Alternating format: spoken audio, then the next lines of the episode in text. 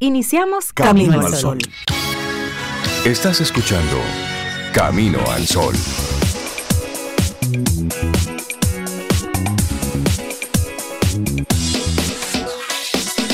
Comienza Camino al Sol. Muy buenos días y bienvenidos a Camino al Sol. Wow, es miércoles ya, estamos a 3 de mayo año 2023. Buenos días, Cintia Ortiz, Obeida Ramírez y a todos nuestros amigos y amigas Camino al Sol oyentes. Buen día, ¿cómo están? ¿Cómo va la vida? ¿Cómo está todo? Yo estoy bien, Rey. Buenos días para ti, para Cintia, para Loandri, para todos los Camino al Sol oyentes. Pues sí, que estoy bien, me va bien. ¿Y tú, Cintia, cómo estás? Bienvenida, bienvenidos. Muchas gracias. Yo también estoy bien. estoy bien. ¿Estás bien? ¿En paz? Está, está muy circunspecta hoy. Está muy seria. Ok, bueno, pues... ¿Cómo estás así, tan seria? Bueno, pues en este Día Mundial de la Libertad de Prensa, Ay, ay, ay. día en el que hay que, hay que protegerlo. Pero cuidar que esa libertad de prensa no se convierta en libertinaje y o manipulación desde la prensa. Día para reflexionar mucho. 3 de mayo, Día Mundial de la Libertad de Prensa y fue decretado por la ONU en el año 1993. Así arrancamos nosotros nuestro programa Camino al Sol. En este hermosísimo día, caluroso, sí, sí, sí, sí, Ay, sí. ay, sí. ay, sí. ¡Ay, qué calor! Ya dijo eh, el amigo Ajá. nuestro que... ¿Qué dijo Jim Eso Suriel? es una probadita de lo que nos De espera viene. hasta octubre. Ya, es Una decir, probadita. una pro- probadita. Probadita, Tendremos algunas lluvias en, Sí. esta, en esta semana, principalmente en la zona norte. Sí. Eso está chévere porque nos va refrescando un poco y por allá arriba necesitamos agua. Mucha agua Mucha agua necesitamos por, ahí. allá arriba. Así es, así es. Sí, sí, sí. Así arrancamos el, el programa. Tú sabes que esto de la, de la libertad de prensa tiene muchos, tiene muchos hilos por donde cortar. En nuestro país, desde hace mucho tiempo, bueno, pues tenemos esta posibilidad desde un medio de comunicación, bueno, pues eh, decir, investigar, mostrar hechos, manejar cierto tipo de información sin que necesariamente sea coartada la, la libertad de prensa, de usted pararse y decir, ahora bien, hay que tener cuidado con, con esto, porque ¿qué está ocurriendo en muchos, en muchos medios digitales?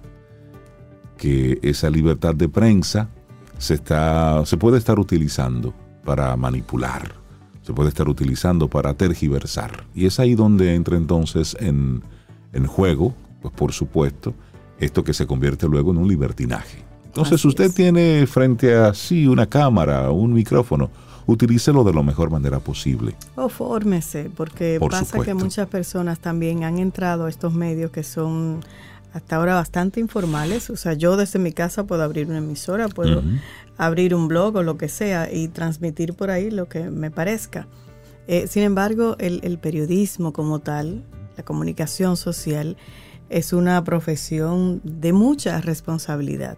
Que tiene fundamentos. Es- que- exactamente. Y, y esas personas que, como le dicen, como periodismo de calle, eh, yo pienso que deberían formarse para que usen esos medios que tienen disponibles con ese privilegio para transmitir cosas positivas. Las noticias malas siempre están ahí, Por supuesto. pero no para tergiversar. Exacto. Es- que se esa informe es otra siempre cosa. desde la verdad, desde, desde, la, la, verdad y desde la investigación. investigación. Desde la investigación. Exactamente. Hay Porque- personas para las que es un negocio tener un medio, porque es una tribuna, es una vitrina Sí, claro. para decir y para no decir, dependiendo de quién le diga. Y para cobrar, Exactamente. para decir o no decir. Eh, Pasan muchas cosas. Y ahí pues, la limpieza, lo bonito de lo que es un medio de comunicación, pues se mancha.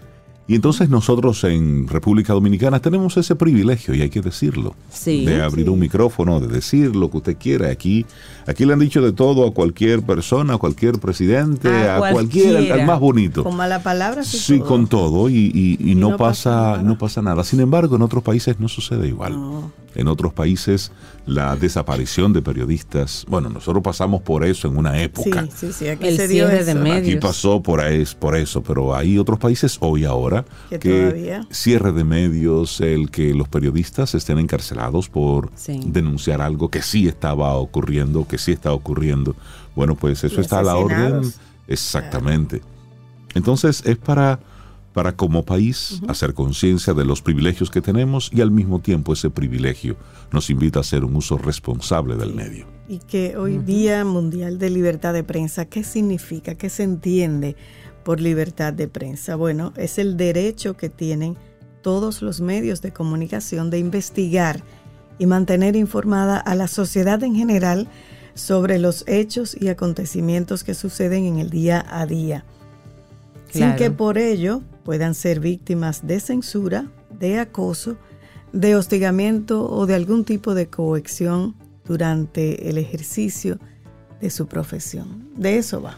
Y eso surgió un 3 de mayo y por eso lo, lo elegimos como fecha para conmemorar este día. Y eso es con motivo al aniversario de la declaración de Windhoek, en la cual los representantes de medios de comunicación africanos que participaban en un seminario organizado por la UNESCO en la capital de Namibia, por allá por el año 1991, pues elaboraron un documento que recopiló los principios de la libertad de prensa. Y en esa declaración se plantea el desarrollo de una prensa libre, independiente, pluralista, como elemento esencial para el desarrollo y mantenimiento de la democracia en las naciones del mundo. Y asimismo se expresa de manera tajante que el concepto de prensa independiente tiene que ser entendido como una prensa autónoma, donde los poderes públicos no tengan ninguna participación ni ningún control, ya sea de índole económico o de índole político. De eso hace ya 30 años, de esa declaración. Así es, y bueno, se está celebrando entonces 30 años en este 2023, precisamente de esta efeméride, y la UNESCO estará organizando para hoy un acto especial y lo hará desde la sede de la ONU en Nueva York. Tiene una completa agenda de actividades, se va a estar transmitiendo en vivo en la, en la misma página de la ONU. De hecho, estoy ahí en la, en la página web de, de la ONU se va a transmitir en vivo este, este encuentro durante todo el día. Y para esta edición del Día Mundial de la Libertad de Prensa, se invita todo el mundo a publicar un único mensaje. ¿Saben cuál es? Todo va bien. Todo va bien. Sí, porque si todo está bien en las noticias, entonces algo va mal en el periodismo. Y cuando algo va mal en el periodismo, no podemos proteger los derechos humanos. Entonces, eso es lo que en el día de hoy quieren ir mandando, ese mensaje. Es decir, a todo el mundo que ponga esto de todo va bien, para ir dando un mensaje a los, a los gobiernos. Así arrancamos nuestro programa Camino al Sol en este miércoles mitad de semana. Nuestra intención, nuestra intención Camino al Sol para el día de hoy. Claro, vamos a compartirte. En tus momentos de decisión es cuando se forma tu destino. Claro, y volvemos como ayer que hicimos el ejemplo de Alicia en el País de las Maravillas. ¿A dónde voy? ¿A la derecha o a la izquierda? Bueno, ¿a dónde quieres ir? Ah, no importa. Algo así era la conversación. Bueno, pues si no importa, cualquiera de los dos caminos Ya te lleva. Cualquiera de los dos caminos te Y lleva. claro, es que cuando tú tienes que decidir si hago esto, si me voy o me quedo, estás formando tu destino. Si estudio medicina o si estudio artes, estás formando tu destino. Claro. Si me caso o, lo- o no me caso, estás formando tu O a destino. quién cada decisión, cada decisión le va dando forma a esa obra de arte que es la vida. Y tú mencionaste decisiones así que son como un poco trascendentales, pero hay decisiones en el día a día que también impactan. Es así, Sí, así, Es- aunque uno no lo crea. es así. Son los pequeños hábitos. Así es. que también son decisiones que forman tu destino. Me gusta mucho esto porque nos pone, nos pone un poquito a reflexionar cuánto de nuestra vida está realmente en nuestras manos. Y es mucho. Lo que está en nuestras manos es mucho. Muchísimo. Lo que pasa con el gobierno, el cambio climático y todo nos afecta y no podemos hacer nada. Pero lo que nos afecta directamente y que sí podemos manejar es mucho. Estamos Así todo es. el día tomando decisiones. Mira, y antes de irnos a la música. Eh, darle un, un saludo a nuestros amigos de Arquitecto.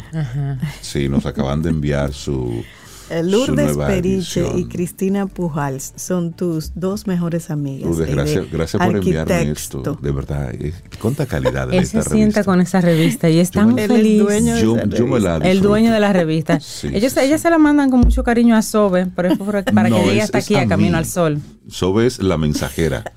La Sobe es la feliz mensajera que me trae esta revista. La edición número 119 de Arquitecto. Está espectacular, ¿eh? Aquí se están haciendo Sí. trabajos preciosos. De verdad que sí. Así que muchísimas gracias por, por esta nueva edición de Arquitecto. Si usted quiere ver todo lo que hay aquí, cómprela. Búsquela, suscríbase. Esto está buenísimo. Sí, de esa revista sí. es muy, muy una, una buena. revista de, de altísima la calidad. verdad que tú la esperas así. y hasta la forma en que la Oh, pero él pregunta, ven Sí, acá, hace mucho que no llega a la revista, Sí, sí, sí, señores. sí, Eh, sí. Mi revista que él. Eh, sí, tu revista que es nuestra. Es que Lourdes, muchas gracias por... A Cristina, sí, por, Sí, Sí, sí, por esa felicidades por entrega esa, por que esa hace- que hace calidad. feliz a Reinaldo cada claro, vez claro que, llega. sí. Gracias por, Mira la gracias cara. por fajarse, porque mire, le queda, le queda bastante bonito. Muchísimas gracias por eso. Y también haga- hacemos aquí acuse de recibo a la invitación que nos hacen el próximo miércoles 10 de mayo a la mm, Biblioteca Nacional Pedro Enrique Sureña en la sala Aida Cartagena Portalatín para el acto solemne de entrega del Premio Nacional Feria del Libro Eduardo León Jiménez 2023.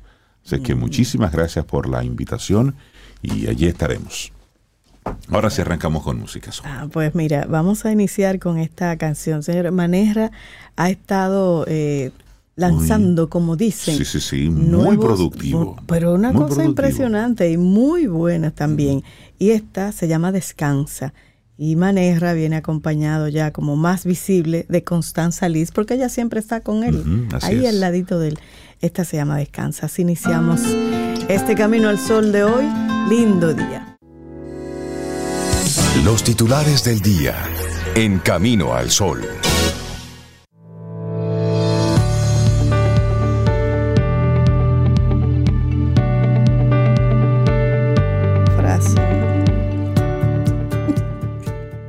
La mejor manera de predecir el futuro es creándolo.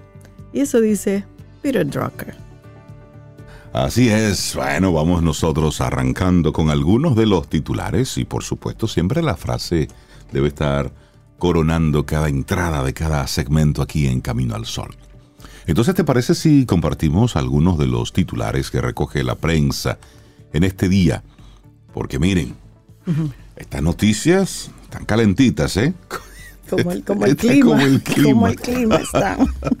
Bueno, iniciamos con la Cámara de Cuentas. Luego de las últimas declaraciones del presidente de la Cámara de Cuentas, Anel Andrés Ramírez, el Senado estaría contemplando una nueva evaluación al Pleno del órgano fiscalizador y una posible destitución de los miembros titulares.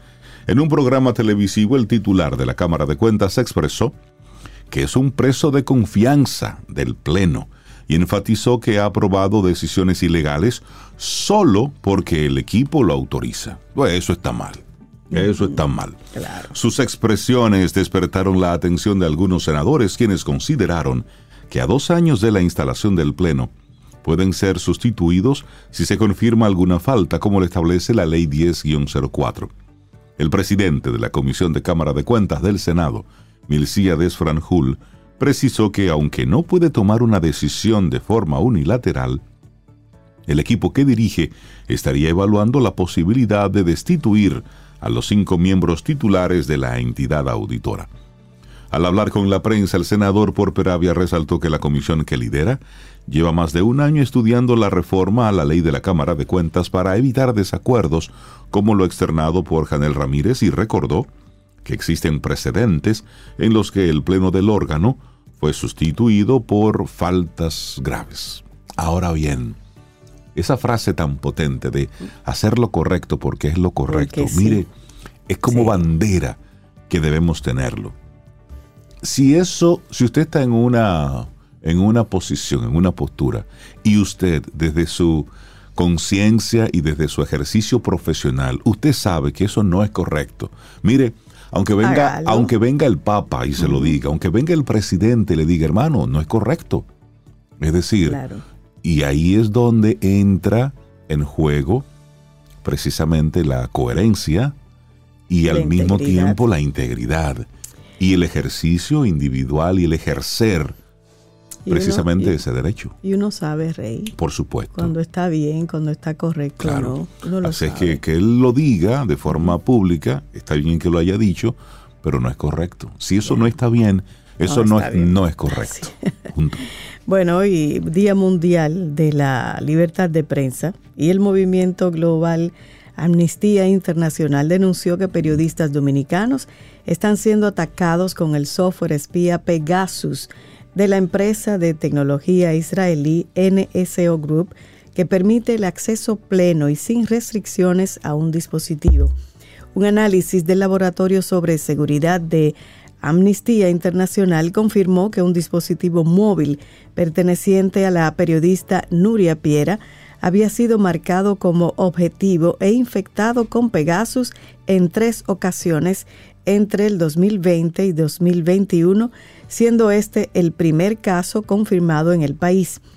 De acuerdo con el comunicado de prensa, Nuria Piera declaró que en las fechas en que su dispositivo fue infectado con Pegasus, estudiaba informes de corrupción relacionados con altos cargos gubernamentales y familiares del expresidente del país de ese entonces, Danilo Medina.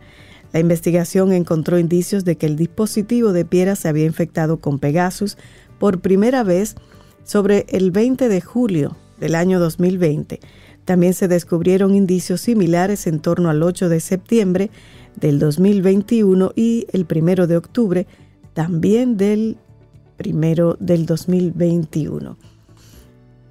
¿Te imaginas? Bueno, y ella dice, Nuria Piera, a veces uno tiene que luchar mucho para no volverse neurótica, porque siempre hay sospechas de que cualquiera puede estar informando sobre ti.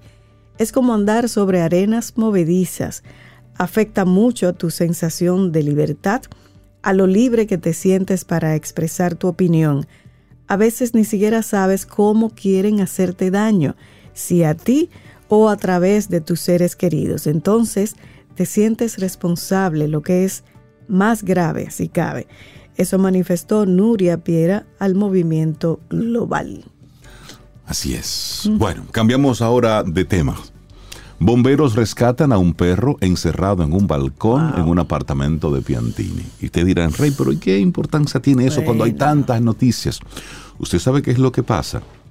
Que el respeto al derecho ajeno es la paz. Y el tema de la protección animal en nuestro país es algo muy Si relajado. usted es capaz de hacer eso, Si usted es capaz de dejar a una mascota en un balcón durante su fin de semana largo, que usted se fue a lo mejor de rumba por ahí, sabrá Dios qué ocurrió.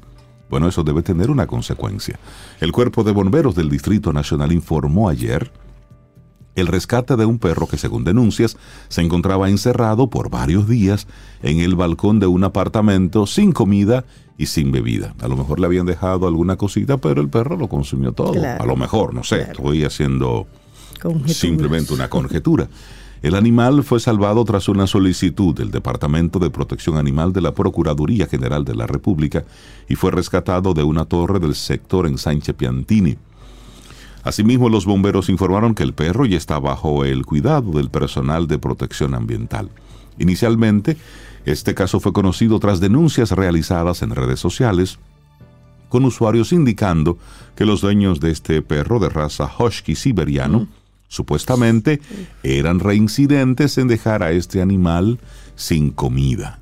Entonces, qué bueno que se pudo rescatar este animal y que ya está bajo cuidado ahora. Consecuencia, Claro. ¿qué va a pasar con esos dueños? Un husky, un perro grande. Sí, es un necesita- perro grande con un pelaje que está, es decir, un perro diseñado para estar en el frío. Imaginen usted dejarlo en, En un, balcón, balcón.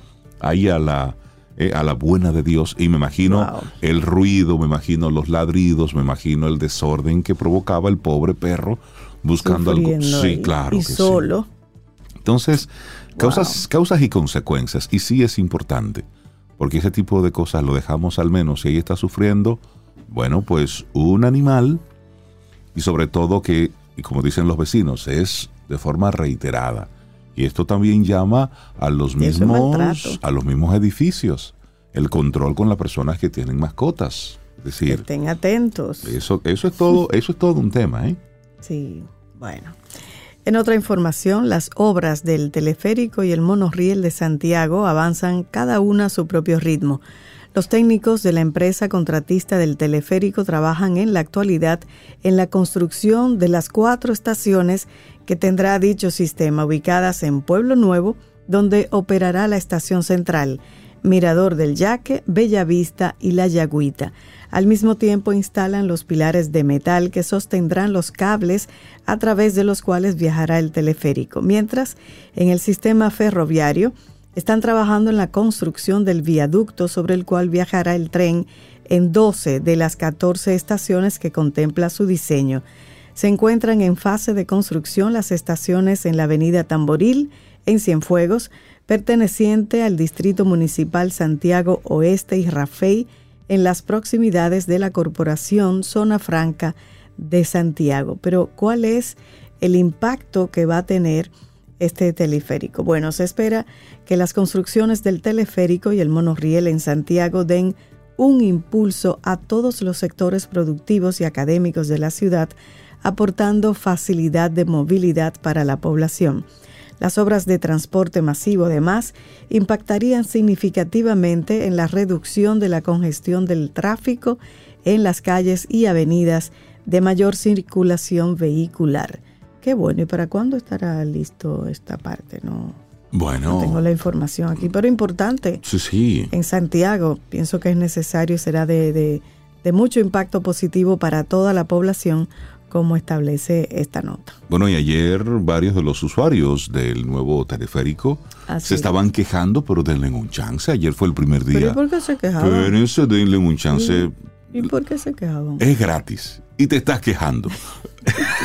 Está bien que Por hagan el- observaciones, pero como pero tú dices, sí. denle por lo menos dos días, tres días. Sí, por, por eso es que yo, óyeme, yo soy contrario a estar dando cosas gratis. Sí, de yo verdad. también, sí. Porque lo que no nos cuesta, hagámosle fiesta. Entonces había gente ya quejándose que cómo era posible. Señores, tiene un mes, de hecho es gratis para que la gente pueda utilizarlo. Entonces, en el primer día del teleférico de los Alcarrizos, se llenó de quejas de parte de los usuarios. Estaban hablando del tema del horario y demás. Señores, Pero eso antes, señor, eso antes no estaba. Y eso hay- Ahora está. como tú dices, hay ajustes. Hay hacer. Vamos a bajarle un poquitito, de verdad. Mira, de verdad hay cosas que, que yo no entiendo. Por ejemplo, esta yo no la comprendo, Zoe. Ajá, dale. Sí, mira, esto ocurrió ayer, que Jan Alain pidió que le quitaran los grilletes porque padece de artritis reumatoide y el juez se retiraba a, a ponderar. Y una de las razones por las que el ex procurador Jean Alain Rodríguez buscaba la variación de la medida de coerción, que consiste en arresto domiciliario, es por las molestias que alegadamente le provoca el grillete electrónico en su tobillo. Entonces, en la audiencia de revisión de la medida cautelar que fue llevada a cabo ayer martes en el tercer tribunal colegiado del Distrito Nacional, sus abogados defensores presentaron certificados médicos y dijeron que el exfuncionario padece artritis reumatoide, una enfermedad inflamatoria crónica que afecta a muchas articulaciones, incluida las manos y los pies. Y dicen, donde está la inflamación está el grillete. No me diagnostiqué. Lo dicen cuatro certificados médicos que hemos presentado aquí y no han sido refutados, expresó Rodríguez en su tiempo de ponencia ante el juez Amauris Martínez. Rodríguez lleva tres meses con la prisión domiciliaria y usando grilletes luego de haber agotado más de 18 meses de prisión preventiva. Y dice, en esta ocasión asegura tener los arraigos suficientes para no darse a la fuga. Incluso le dijo al magistrado Martínez, usted no será el juez que facilite la fuga de Jean Alain. La barra de defensa del ex procurador solicitó una medida aún menos gravosa, que solo le den el impedimento de salida y la garantía económica. Sin embargo, el Ministerio Público, representado por el procurador adjunto Wilson Camacho, ratificó su rechazo a la variación y solicitó que se le mantenga el grillete. Reiteró que el tribunal, que supuestamente Jan Alain, sigue intimando a los testigos. Tras escuchar los alegatos y ratificaciones del Ministerio Público, los abogados del Estado y los de Jan Alain el juez Martínez se retiró a la sala de audiencias para ponderar y emitir su fallo. Entonces, al final, ¿cuál fue el fallo? No, eso se queda ahí. Le dejaron los grilletes. Le dejaron, le dejaron los grilletes. Sí, usted no, usted, usted está preso. Inclusive, él, él estaba diciendo que él quería participar de la educación de sus hijos y que él quería poder ir dos días a trabajar a su oficina. Pero, Pero usted, está preso. Sí. Ahora, una opción puede ser que le quiten los grilletes y lo, de- lo devuelvan a, su, a la prisión. Así ya él no va a tener el, gri- el grillete. Y, y sí, porque realmente es que a veces, es que a veces hay cosas y hay cosas, oída. Es decir, en este momento, él tiene, Él está preso. él está o sea, preso. Y está en su casa, durmiendo en su cama, comiendo su comida, en su aire acondicionado, chévere. ¿Cómo que dicen lo- los gringos? Don't push your luck. Exacto, no empujes tu suerte. Ahora él quiere salir a trabajar dos días a la semana. No, cuando una persona es privada de su libertad, pues hay una Es serie, literal. es hay una serie de derechos que no tiene. Claro. Porque es que es como que todos somos iguales, pero hay unos que son más iguales que otros. Sí. No, él está pasando por un proceso. Claro. Tú te imaginas que no, si tengo esto, ahora quítamelo, ahora qué voy a hacer. Es que no es como tú elijas. Sí, Tú es eres el lo que está haciendo- la, la ley. Por claro. supuesto, pero yo al, al Ministerio Público y a los jueces se la pongo más cómoda, de verdad. Ok, te quitamos los grilletes y te Vamos devolvemos, Sí. te devolvemos aquí. Por favor. es un Señores, es que este caso, el caso Medusa, es un caso importante. Claro. Que estamos hablando de una corrupción al más alto nivel que se ha visto en República Dominicana y no puede ser tomado a la ligera. Esto es algo muy serio. Sí, así es. Así es. Bueno, otra información, el presidente Luis Abinader viaja este miércoles a Londres, Inglaterra, para participar de los actos de la coronación del rey Carlos III y la reina consorte Camila. Según comunicó Presidencia, el mandatario saldrá hoy al mediodía en compañía de la primera dama Raquel Arbaje vía Miami, Estados Unidos, para tomar un vuelo directo y llegar a Londres en horas de la mañana del jueves. El viernes, el jefe de Estado inicia su agenda oficial con un desayuno en Lancaster House que ofrecerá la familia real a los res- representantes de los estados insulares. Luego a las 5 de la tarde será la recepción que se ofrece de las delegaciones internacionales en el Palacio de Buckingham, encabezada por Su Majestad, el Rey Carlos III y Su Majestad la Reina Consorte. El mandatario dominicano estará acompañado por la primera dama. El sábado 6, día de la coronación, el presidente Abinader y la primera dama se trasladarán al recinto Church House y luego pasarán a Westminster Abbey, donde tendrá lugar la ceremonia. ¿Coronan al rey? Finalmente, el rey Finally. Carlos. Finalmente. Finalmente es rey. Señores. Finalmente. Le decían a él el eterno heredero. El eterno, pero ya, bueno, Sí, ya será pues ya. el heredero ya coronado. Exactamente. Wow. Bueno, pues así ya vamos cerrando este momentito de informaciones, de noticias aquí en Camino al Sol. Son las 7.36 minutos. Muchísimas gracias por estar ahí, por conectar con nosotros desde, desde nuestra cabina, aquí en Camino al Sol. Esa sonrisita tuya me va a tener que contar ahora fuera del aire. Mira, Rey, agradecer a todos, todos, todos los Camino al Sol oyentes que en el día de ayer expresaron sus felicitaciones en la celebración de los 11 años de Camino al Sol. Todavía hoy siguen llegando felicitaciones, así es que muchísimas gracias. Así es. Muchísimas gracias por, por ello, por, por estar ahí Por y por, por permitirnos a seguirte acompañando. Estamos cumpliendo en esta semana 11 años de Camino al Sol. Wow. haciendo, haciendo un tipo de radio con un tipo de contenido que me, me llamaba mucho la atención ayer sobre precisamente una persona que decía que la primera vez que tú puedes escuchar Camino al Sol, contenido ligero, suave para, para la mañana, y, y luego te vas y te puedes quedar enganchado por Sí. los, los temas que tocamos con los colaboradores. Y yo me quedé reflexionando sobre esa expresión de contenido suave y ligero.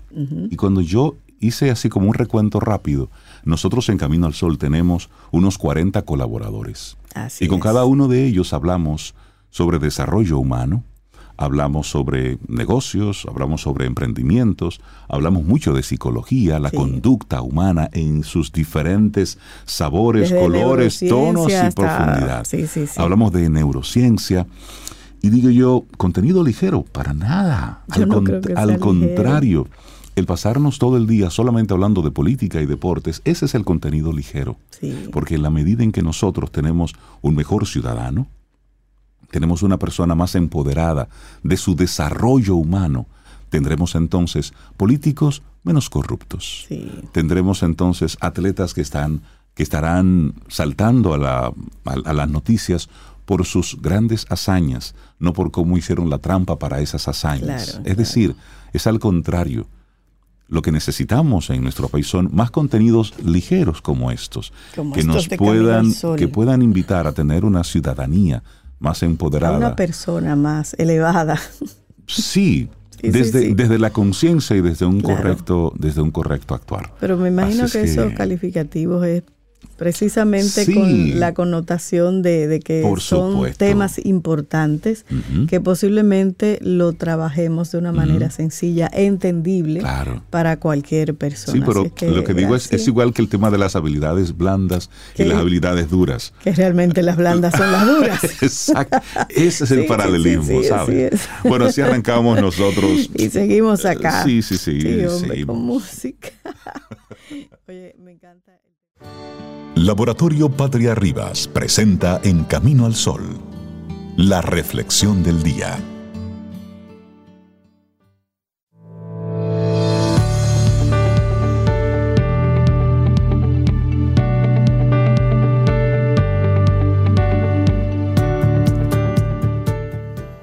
Una vez tomas una decisión, el universo conspira para hacer que suceda. Ralph Waldo Emerson. Continuamos en este camino al sol y reflexionemos juntos cómo atreverse a dar un paso importante en la vida. Cuando usted decir, ok, ya, se Ahí acabó voy. el bla, bla, bla, vamos arriba. Cuando la vida pone ante nosotros una página en blanco, como puede ser un cambio laboral, un amor, una nueva afición incluso, lo que debemos hacer es escribirla. Solo si damos el paso, si asumirnos el riesgo de escribir esa página vital, podremos saber si la decisión era o no acertada. Así es que en cualquier caso, si nos atrevemos a dar un paso importante en la vida, habremos aprendido algo más sobre nosotros y estaremos en disposición de afrontar nuevos retos. Pero, Rey, ¿cómo lograr eso? ¿Por qué cuesta tanto dar ese primer paso importante en la vida? Bueno, ¿cuántas oportunidades perdemos por miedo? ¿Cuántas veces hemos lamentado no haber mostrado nuestros sentimientos a esa persona que tanto nos gustaba? La prudencia es una sabia consejera. Seguramente si no, no lo hicimos es porque intuíamos que no había posibilidades, pero ¿y si nos equivocábamos? ¿Y si la otra persona lo estaba esperando? Si lo hubiera sabido. Si lo- ¿Por qué no lo dije? Ah, ¿Por qué no toro hice? pasado, estoy seguro de que muchos hubiéramos preferido un rechazo que nos sacara de dudas. Y esto no solo sucede en los asuntos del corazón, también está en los, las ofertas laborales, los viajes frustrados, las experiencias que dejamos pasar. Nos decimos, si ahora estuviera en esta o aquella situación, me hubiera arriesgado. En otro caso, remover las aguas del pasado estaría inútil, porque quizá ahora mismo estemos renunciando a oportunidades por miedo a fracasar. Entonces, ocupémonos, por lo tanto, de este momento presente. Así es. Y Krishnamurti, uno de los pensadores indios más influyentes del siglo XX, ofrecía estas reflexiones en su obra sobre el miedo. Y una de ellas, una causa del miedo es que no queremos reconocernos a nosotros mismos tal como somos. Por lo tanto, para comprender nuestros temores, debemos examinar la red de escapes que hemos tejido para librarnos de ello. Vivo cierta clase de vida, pienso conforme a cierto patrón de pensamiento, alimento ciertas creencias y no quiero que esos patrones se vean perturbados, ya que en ellos tengo mis raíces. La perturbación produce un estado de no saber y eso no me gusta. Si me arrancan de lo que conozco y lo que creo, necesito estar razonablemente seguro del estado de cosas hacia el cual me dirijo. El movimiento de la certidumbre a la incertidumbre es lo que yo llamo miedo. ¿Y por qué da miedo al cambio? El afán de estabilidad es algo muy humano. De hecho, constituye un pilar fundamental de nuestra sociedad. Para ello la gente se hipoteca, busca una pareja para toda la vida, anhela un contrato fijo o aspira a ser funcionario. Bueno, el problema es que buscamos estabilidad en un mundo que es inestable. De hecho, nuestra misma sociedad se sustenta en el movimiento. El dinero cambia de manos constantemente. Las computadoras quedan obsoletas cada dos años. Las modas se suceden a la velocidad del relámpago. Si tanto la naturaleza como la cultura humana están sujetos al cambio, ¿por qué nos da miedo evolucionar? ¿Salir de las viejas trincheras? Qué buena pregunta. Probablemente porque tememos fallar, tomar decisiones equivocadas, pero el miedo al fracaso es peor que el propio fracaso porque al menos este nos permite aprender algo y avanzar. Así, Así como nuestro planeta y los demás giran y evolucionan por el espacio, también la realidad en la que estamos inmersos es dinámica y debemos evolucionar con ella si queremos crecer y superarnos, porque vivir es en sí un riesgo constante. Así es. Pero ¿por qué atreverse a dar el paso importante? Una vida aferrada a las seguridades genera inseguridad permanente, porque si nos estancamos en una posición rígida, nuestra tolerancia hacia el cambio resultará cada vez menor. Este proceso negativo se observa claramente en las fobias. La psicología conductista aboga por exponerse progresivamente a la misma situación que nos asusta en vez de rehuirla sistemáticamente. Pongamos como ejemplo una persona que tenga miedo a ir en metro. Si la fobia es aguda, el terapeuta puede acompañar al paciente en un primer viaje o bien puede aconsejar que practique sentándose en el andén primero Luego puedes realizar un trayecto corto, una parada, que se ampliará a medida que la persona adquiera confianza. Al completar la terapia, una huella positiva habrá borrado la que ha provocado la fobia. Si no la neutralizamos, la fobia se fortalece y ocupa nuevos espacios. Es muy posible entonces que el miedo a los subterráneos se amplíe a otras áreas. Bueno, ¿y les parece entonces si nosotros compartimos rápidamente algunas herramientas para atrevernos a dar un cambio importante? Ah, sí. Determinadas cualidades ayudan a afrontar riesgos y pueden cultivarse. Las personas con capacidad para arriesgarse suelen tener, número uno, optimismo. Parecen pensar que todo es realizable hasta que no se demuestre lo contrario. Así es, y una segunda es que tienen concentración dirigen su energía hacia una sola cosa y no abandonan hasta agotar ese camino. También son intrépidos, reaccionan ágilmente ante las dificultades y toman decisiones sobre la marcha. Claro, y tienen afán de superación. Relativizan inmediatamente las derrotas y tratan de extraer lecciones. Y finalmente, aprendizaje. Reciclan constantemente sus conocimientos para mantenerse en la cresta de la ola los fracasos les sirven para ver lo que ha fallado y lo que debe mejorarse. Entonces, ¿cómo también reducimos el miedo? Bueno, reducimos los riesgos y eso usted lo calcula. Usted observe por ahí todas las variables posibles. Por lo general sale la, la, que sale y la que ocurre, la que usted no pensó. Exacto. Pero, pero algo es algo. Claro, y emprender un nuevo proyecto no implica actuar de modo temerario o irreversible. Tampoco se trata de abandonar todo a la suerte y esperar que nos favorezca. Hay que planificar con tiempo. Esa es una de las sugerencias. La probabilidad de éxito aumenta en función de cómo se haya preparado el terreno. Los escaladores programan sus expediciones al menos con un año de antelación para tener el máximo de detalles bajo control. Entonces, ¿te parece prever la retirada, es decir, tener esa puertecita medio abierta siempre que sea posible. Plan B. El plan B.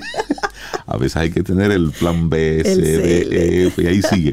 Siempre que sea posible, es recomendable poder retroceder unos pasos, aunque no se llegue al punto de partida. Por ejemplo, pedir una excedencia si vamos a estrenarnos en un nuevo trabajo, o bien viajar con un billete abierto si nos lanzamos a una aventura de resultado incierto. Por eso en los contratos esa cláusula de salida debe estar ahí muy clara. Así y es. es saludable. Y otra también es eh, escalonar, pero por pedacitos. ¿eh? Los grandes riesgos son más manejables y se dividen en pequeños riesgos, es decir, en etapas escalonadas que permitan subir, pero también bajar, por si acaso. Exactamente. y luego, alternativas. En toda la ascensión real o figurada hay que tener a manos vías de, de ascensión alternativas por si el camino principal está bloqueado. Si no puedo por aquí, bueno, pues a lo mejor puedo moverme por allá. ¿Cuántas más opciones mayores van a ser las posibilidades de éxito? Claro. Usted quiere lograr algo, pero a veces nos ponemos obstusos Sí. y queremos lograr eso de esta forma. No, señor. Fluya. Hay varias formas de usted ir del punto A al punto B. Así es. Y bueno, un último que es atesorar el entusiasmo. El mejor seguro de vida para cualquier proyecto es ponerse en camino con una buena dosis de confianza. La persona entusiasta no se desanima ante la dificultad porque no piensa en obstáculos, sino en soluciones. Esa es la gran diferencia.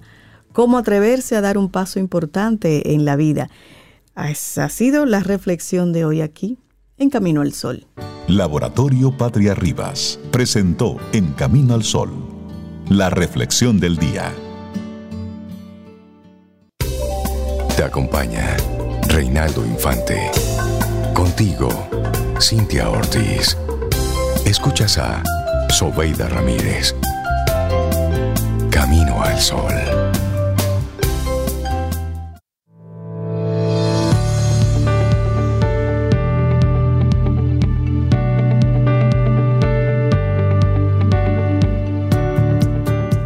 Y según Anthony Robbins, usar el poder de decidir te da la capacidad de superar toda excusa para cambiar cualquier parte de tu vida en un instante. Me encanta eso. Lo del un instante yo lo tacharía, Sí, pero porque eso no es tan real. no es tan así, pero sí, porque Digo, perdón, recuerda que Robbins, hay que ponerlo dramático sobre. Ah, es verdad. Usar el poder de decidir te da la capacidad de superar toda excusa para cambiar cualquier parte de tu vida en un instante. Sí, sobre. Dale un instante. Sí, es un instante. Es así. La vida es así, es un instante. Bueno, un instante son las conversaciones que tenemos aquí con nuestros colaboradores.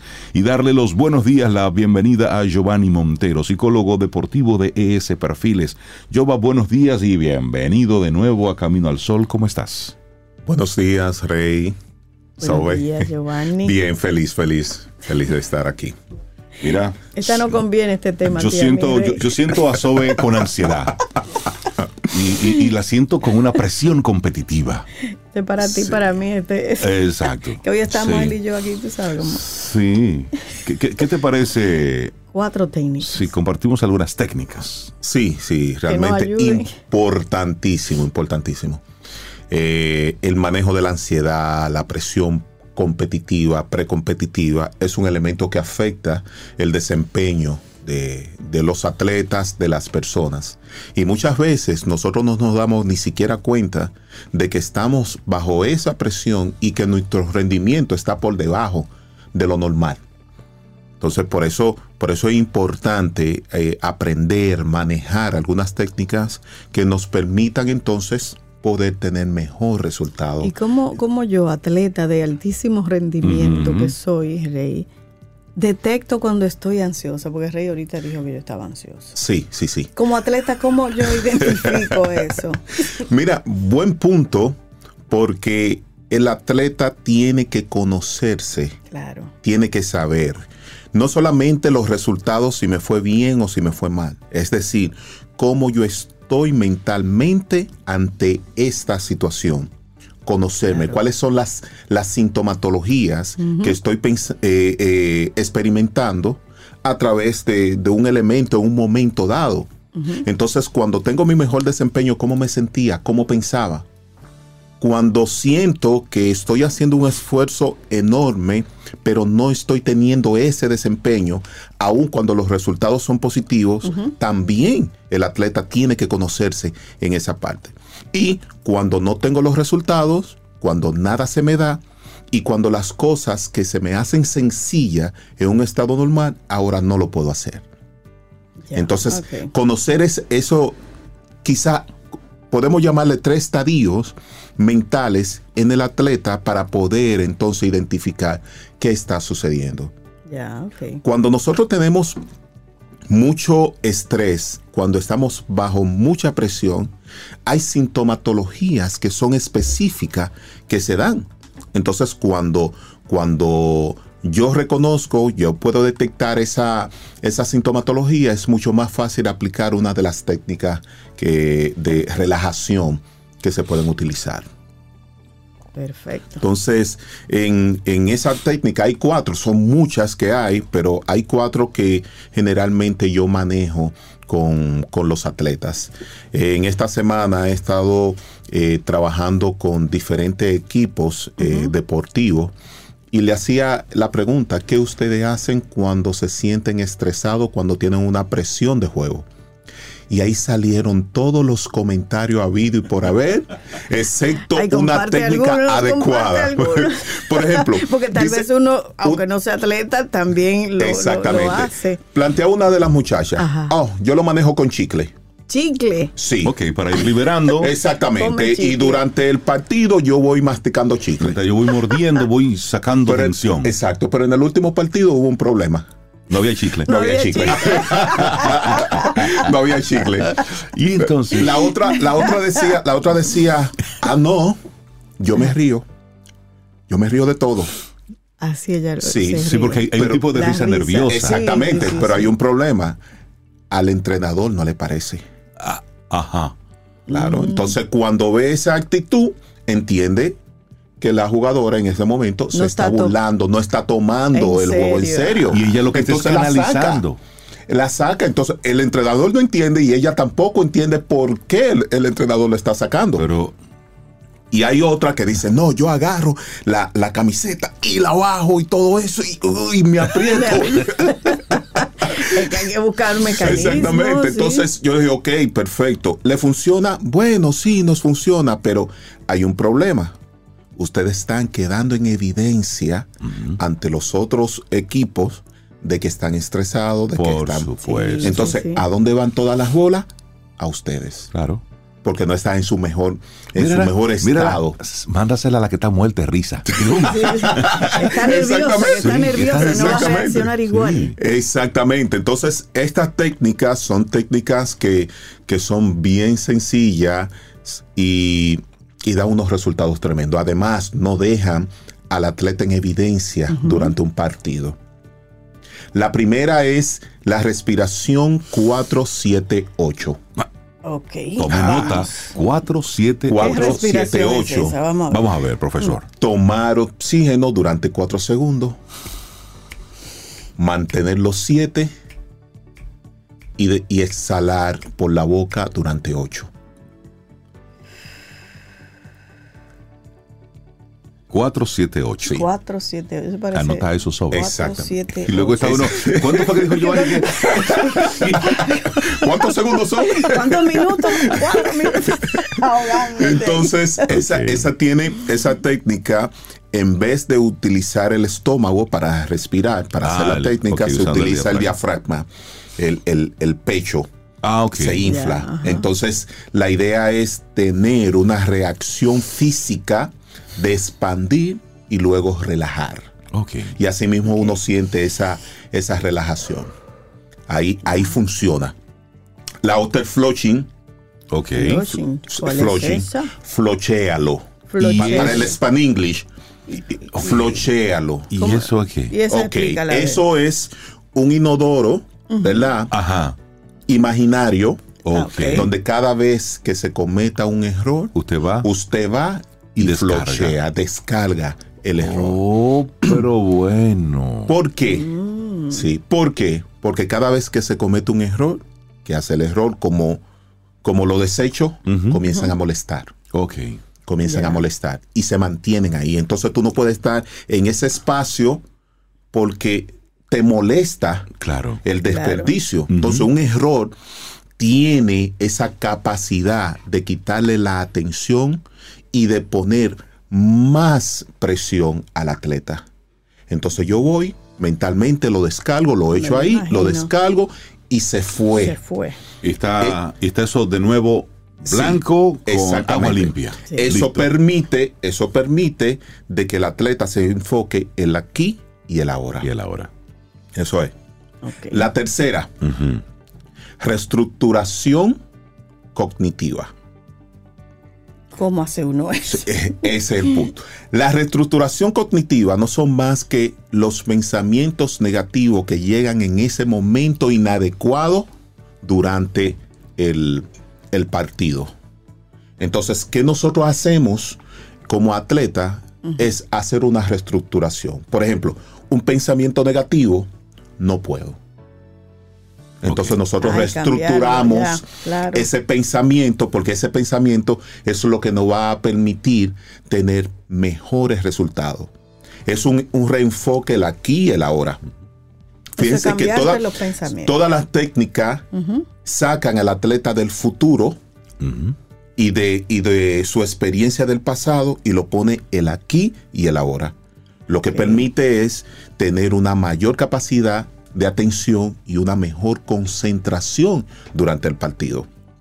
Por eso la reestructuración cognitiva es importante hacerla. Y la otra, la cuarta, es cuestionamiento. Vamos a cuestionar. ¿Por qué? ¿Cuál es la evidencia de pensar de esa forma? Eso es como un tipo de, reestru- eh, de reestructuración cognitiva, pero es un poquito más profunda. Y esto se hace, esa técnica específicamente eh, se realiza antes del Ah, partido. yo te iba a preguntar, y uno tiene que aplicar esas Exacto. técnicas en el momento en que esté haciendo ese Bueno, el, el ejercicio que esté haciendo. Sí, hay, hay alguna, hay alguna que es válido, eh, eh, son válidas aplicarla durante, durante el partido, ¿verdad? Por ejemplo, la respiración Sí. 478, que es un poquito como bajar. Lo que pasa es que hay, a- eh, hay deportes que necesitan una regulación de, la, de las emociones en el instante. Por ejemplo, un, ba- un baloncetista Basquetbol. que está corriendo Yo de arriba para abajo ella, y en un sí. momento le da una falta y tiene que pararse Exacto. a tirar de la línea de tiro libre. Por ejemplo. Ah, Entonces hay, claro. hay que hacer una regulación ahí rápida. Si no se hace, no mete el tiro libre. mira, y ese es un momento delicado porque del otro lado tú tienes cualquier cantidad de personas haciéndote eh, ruido, La distracción necesaria todas las distracciones falles. para que tú falles. Exactamente. Claro, y- Eso requiere un tienes- momento de concentración. Y tienes los jugadores contrarios ahí en los laterales mirándote y eh, loco que tú fallas. Además, Sí. tú vienes con la cuerda de que te dieron una falta. Sí, yo cuando jugaba baloncesto Sí, era una de las cosas que más disfrutaba, ¿no? eso, sí. Ese momento de tensión. La- ¿A quién me das un coco y una piscina y lo fallo de que lo Y no hay manera. Sí, entonces estas técnicas les van a permitir a los atletas y a las personas en general, en cualquier actividad, que puedan mejorar la concentración en lo que están haciendo. Cuestionar un, un pensamiento, ser socrático en ese pensamiento, le va a permitir eh, darse cuenta de por qué yo tengo que sentirme o pensar de esa manera. La regulación permite entonces el aquí y el ahora. Hay otra también que son las técnicas de los cinco toques, que es mientras está muy tenso y, y me estoy yendo al futuro por los resultados de- del partido o en el pasado porque cometí un error, entonces los cinco toques, los cinco toques no es más que un llamado aquí ahora. Tú estás en un partido, hoy es, hoy es miércoles, estamos 8 de la mañana, tú estás en un partido, te necesito aquí. Entonces ahí la técnica de los cinco toques, que es tocar cinco eh, herramientas que tú tengas disponible en el momento. Pueden ser los tenis, eh, rodillera, Mendy. tocar, sí, tocar. Tocar es, es, es como, ok, yo estoy aquí. Es como apagar la mente y enfocarme en lo que yo estoy haciendo. estoy Senti- aquí en este momento. Ok, si El yo, si yo estoy jugando ya. tenis, tengo una raqueta en la mano, entonces toco las cuerdas. Ok. Ok, estoy aquí, estoy en un partido de tenis. Ahí mismo, exacta, a- ahí en ese momento, la mente entonces hace así, ¡pum! se apaga y vuelve al aquí y al ahora. Oye, pero increíble como la capacidad de concentración que debe tener, primero para aprenderse esas técnicas y luego aplicarlas en el momento adecuado que te puedan ayudar. O sea, tienes que tener muy claro como ese entrenamiento previo. Exactamente. Wow. Y ahí, ahí lo que acabas de decir es lo que permite el éxito en el uso de la, de la técnica o no. Es decir, no hay manera que un atleta, aun conociendo las técnicas, sin entrenarla durante los Claro. entrenamientos, la- le pueda ser útil durante las competencias. Claro. Entonces, los jugadores que hacen eso, que se acuerdan, ah, sí, una técnica durante eh, el juego, la competición, no van a tener resultados. Y si tienen resultados, son variables. Exacto. Ahora que nosotros buscamos que sean constantes y para que sean constantes, entonces hay que desarrollar Claro. la disciplina de hacerlo durante los entrenamientos. Para que tengan entonces eh, esa, esa facilidad de la utilización durante las competencias. Totalmente. Técnicas para reducir la ansiedad y la presión competitiva. Sobe, prepárate. En nuestra próxima competencia tengo más herramientas para ti. Cinco toques. Sí. Wow, Rey, pero son cinco. Bueno, Pero necesito Pero más. espérate, que no era una galleta tampoco, no era. Buenísimo. Lleva a la gente que quiera conectar contigo. Pueden hacerlo a través del Instagram, arroba perfiles, eh, o al teléfono 809-750-0716. Ahí estaremos recibiéndolo con mucho cariño y los brazos abiertos. Buenísimo. Buenísimo, Giovanni Giovanni. Montero de ES Perfiles. Hoy compartimos entonces así algunas técnicas para reducir la ansiedad y la presión competitiva. Que tengas un excelente día. Gracias, igual a Gracias, ustedes. Giovanni.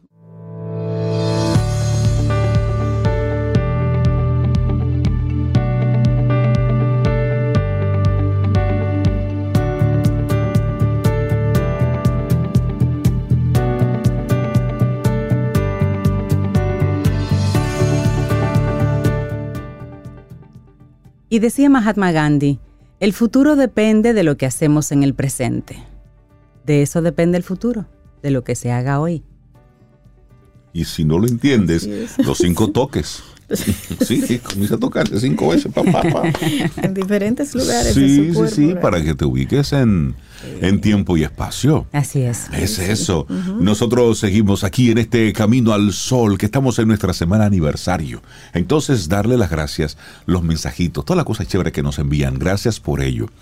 Eh, hace unos Muchos, minutos la doctora Maritza Arbaje, colaboradora nuestra de hace, desde hace más de nueve años, nueve, diez años, bueno, pues vino con, tocando la, la puerta con los pies. Y nos trajo un bizcochito, un bizcocho, un pastel, Sí, que es como un brownie en Ajá. formato pastel. Ok. Redondito. con crema de Tiene leche. como cuatro pisos. Muy ver. bonito. Cuatro Ujú. pisos. Tiene, tiene, tiene tres pisos. Tres pisos. Uno por cada uno de Qué nosotros. pena que ustedes no coman chocolate. Qué pena. Ni los Camino al Sol oyentes tampoco. Y, nos trajo entonces, eh, nos trajo también un chocolatico de agua con canela. Y un pan de noni. Y un pan que está espectacular. Entonces, Ya Rey lo probó. ¿tú? yo, usted se camino al sol oyente y anda por ahí, quisiera probarlo. Bueno, pues venga, le damos un chin. Le damos un poquitito, un poquitito le damos, Y si venga quiere. rápido porque aquí no dura Sí, eso. Y, ah, y no estamos en el edificio del listín diario como Ah, no, si va para allá no Desde- encontrará. Desde, hace muchísimos años estamos transmitiendo desde la cabina de Camino al Sol. En World Voices. Ubicada en World Voices. ¿Le decimos dónde que estamos? Sí, sí, sí, Sí. sí, sí. Estamos en la, en la calle F, número 6, en Arroyo Hondo Viejo. Que puede pasar por aquí, Cerquita del club. Cerquita del club. Cualquier cosa a través del WhatsApp le mandamos la, el location. Sí. Porque es así. Y eso viene y es- prueba eh, todo y viene y prueba esto. Sí, porque... ¿verdad? Esta es la baticueva. Esta es la Baticueva. De Que Camino aquí- al Sol. Que aquí estamos desde hace varios años. Sí, Nos sí, sí. conectamos y todo, así que sí, esta es la cabina de, de Camino al Camino Sol al y cada día nosotros nos conectamos muy gustosos con la cabina de estación 97.7 FM. Entonces, una, una persona que en Camino al Sol tiene un rinconcito muy especial es nuestra querida Lidia Ariza, actriz, directora teatral y sobre todo amiga, persona que queremos mucho, mucho, muchísimo. Lidia, buenos días, bienvenida de nuevo a Camino al Sol. ¿Cómo estás? Fue, fue. No, tú No, estás, tú estás ahí. aquí. Tú estás ahí, te escuchamos. Ah, es que tú no nos escuchas a nosotros. Parece que no Eh, nos escucha. Sí, y estaba ahí, estaba escuchando. Mírala cómo está respirando hondo. Mira, ella está haciendo todos sus ejercicios de actriz. ¿sí? Tú le estás grabando, Rey, para mandárselo ahorita. Totalmente, yo, yo se lo voy a mandar. Lidia, tú no nos escuchas. Ella parece que no. Bueno, parece que se, se desconectó brevemente, pero mira, vamos a estar hablando de jazz en las máscaras, que precisamente es la primera vez en la historia del teatro que habrá una especie de, de combinación interesante de Máximo Martínez, a quien conocemos muy bien, Buenísimo. para los de nuestras edades, si recuerdan a Tabutec, bueno, pues Ay, ay, Máximo ay. era el cantante principal de Tabutec. También Hedrich Baez y Sly de Moya, que ha estado con nosotros, baterista, bueno, para Y deleitar. Camino al Sol Oyente también. Y también Sí. Sí. para, para presentar entonces ahí una especie de, de serie que se va a llamar Todo sobre la música. Eso va a estar buenísimo. Y Eso qué, va a estar muy qué bueno. evolución. El Teatro de las Máscaras, por si no lo conoces, es un espacio bien íntimo. Eh, es un teatro realmente, pero un espacio bien íntimo. Qué sé yo, 30, 40 personas, los que hemos tenido la oportunidad de estar ahí. La sala, la, la mejor sala de la bolita del mundo, como le decimos. Y bajo la dirección de Germana Quintana y Lidia Ariza, pues ahí se dan esos espectáculos donde los actores le dan vida a diversos personajes que reflejan básicamente la, la cotidianidad. Ellos siempre tienen, tienden a trabajar, Lidia, doña Germana, tienden a trabajar eh, con obras que reflejan mucho la cotidianidad dominicana. La gente se siente muy representada, digamos, por las situaciones, o totalmente fuera de lo que es la, la- la- la representación, pero sí, sí la idiosincrasia de cosas Sí. que pasan aquí en, en República Dominicana. No, y, y esa sala de- del teatro Las Máscaras, como ella bien la define, la, mejor de la bolita del mundo, la verdad que es, es muy agradable ir. Es una Ajá. sala pequeña, pero Sí. tú sientes esa, esa calidez y todo lo que se presenta ahí es de calidad. O sea, usted va a Las Máscaras y esa es una apuesta segura a que la va a pasar súper bien. Y además, Rey, Cintia, ellos tienen ahí unos platanitos. Ajá. Ay, pero más bueno, y unos juguitos que hacen. Ay, ay, buenísimo, buenísimo. Bueno, pues a ver si ya Lidia nos escucha. ¿Nos escuchas, Lidia? Ya, yo los escucho a ustedes. Ustedes me escuchan a Te mí. escuchamos Claro, te- perfecto. así es. perfectamente. ¿Cómo estás, Loud Lidia? Buen día, ¿cómo estás?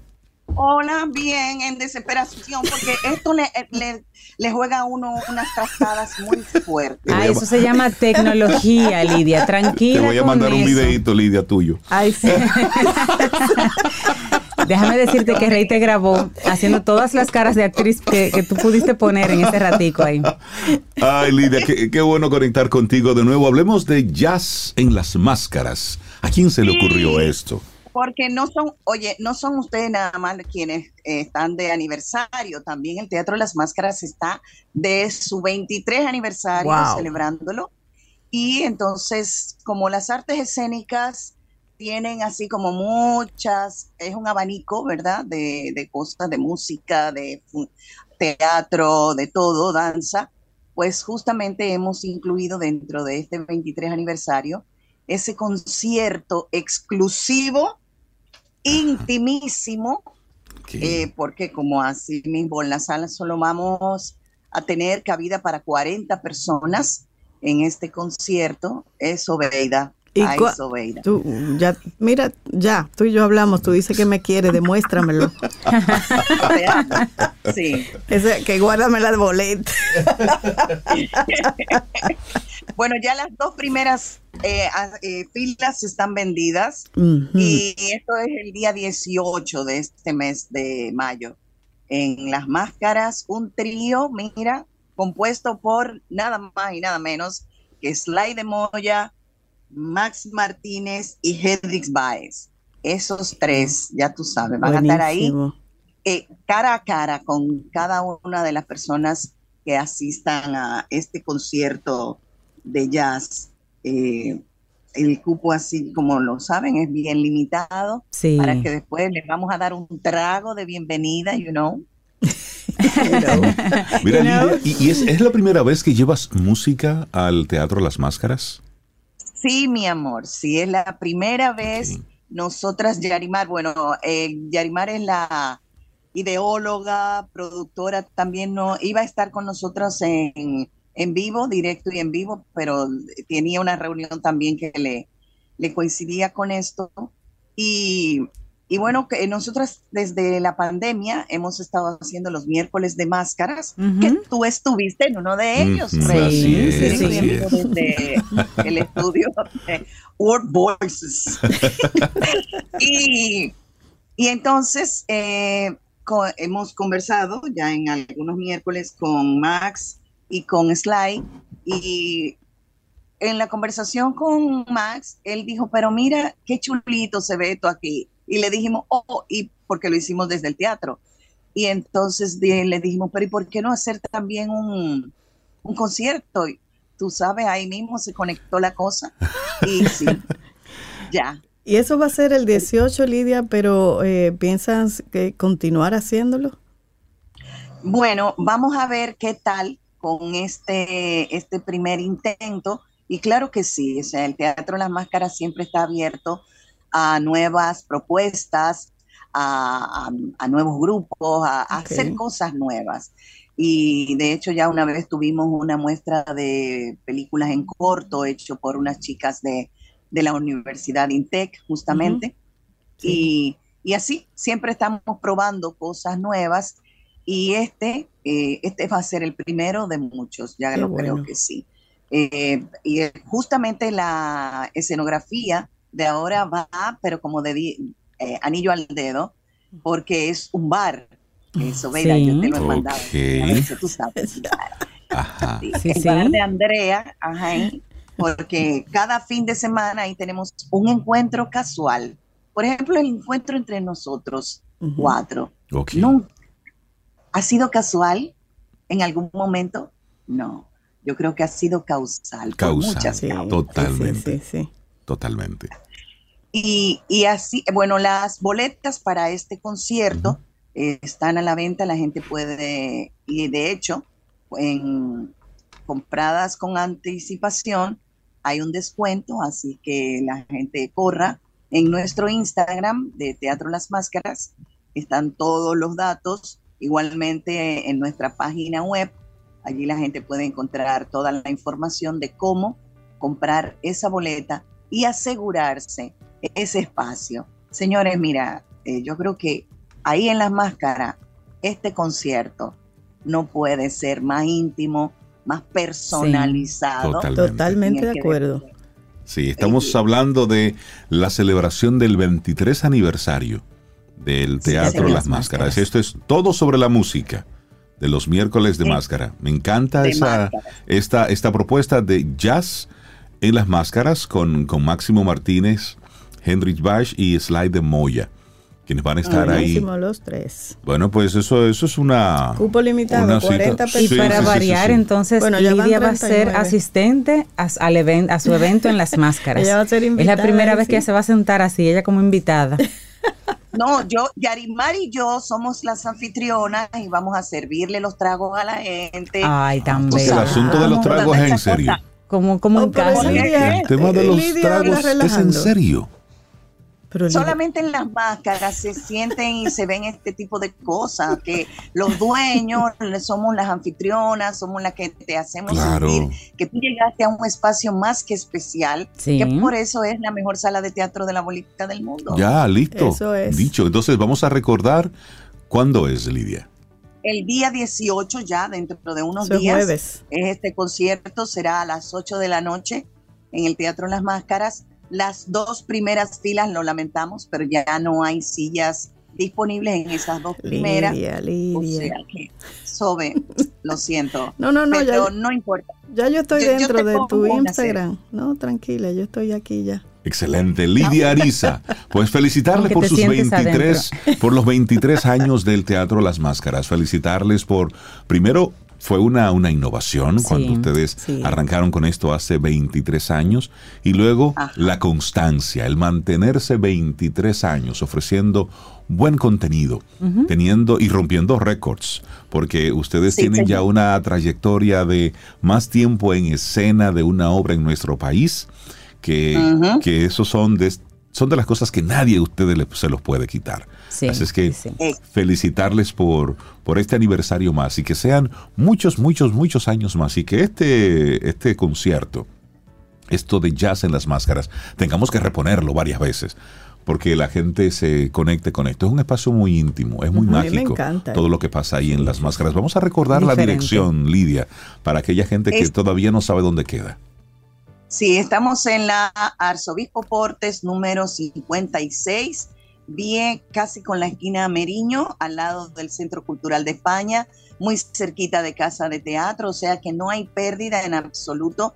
Ustedes pueden también comunicarse en nuestro WhatsApp, el 809-847-1887, para cualquier información que quieran jazz en las máscaras el día 18 y un encuentro casual todos los fines de semana, viernes y sábado a las ocho y media y el domingo a las seis y media de la tarde. Buenísimo. Yo cantando, mi amor. No, Gloria. hay que ir para allá. Hay que tienes que cantar bonito, me imagino que sí.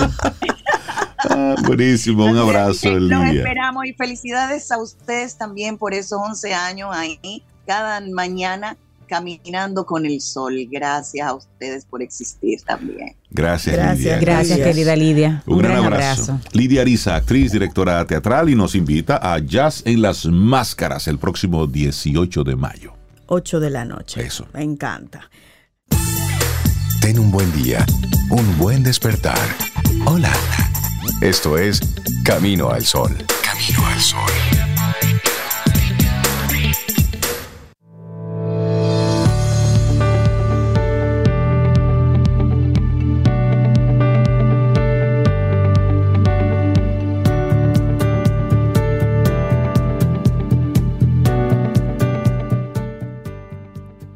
El futuro tiene muchos nombres.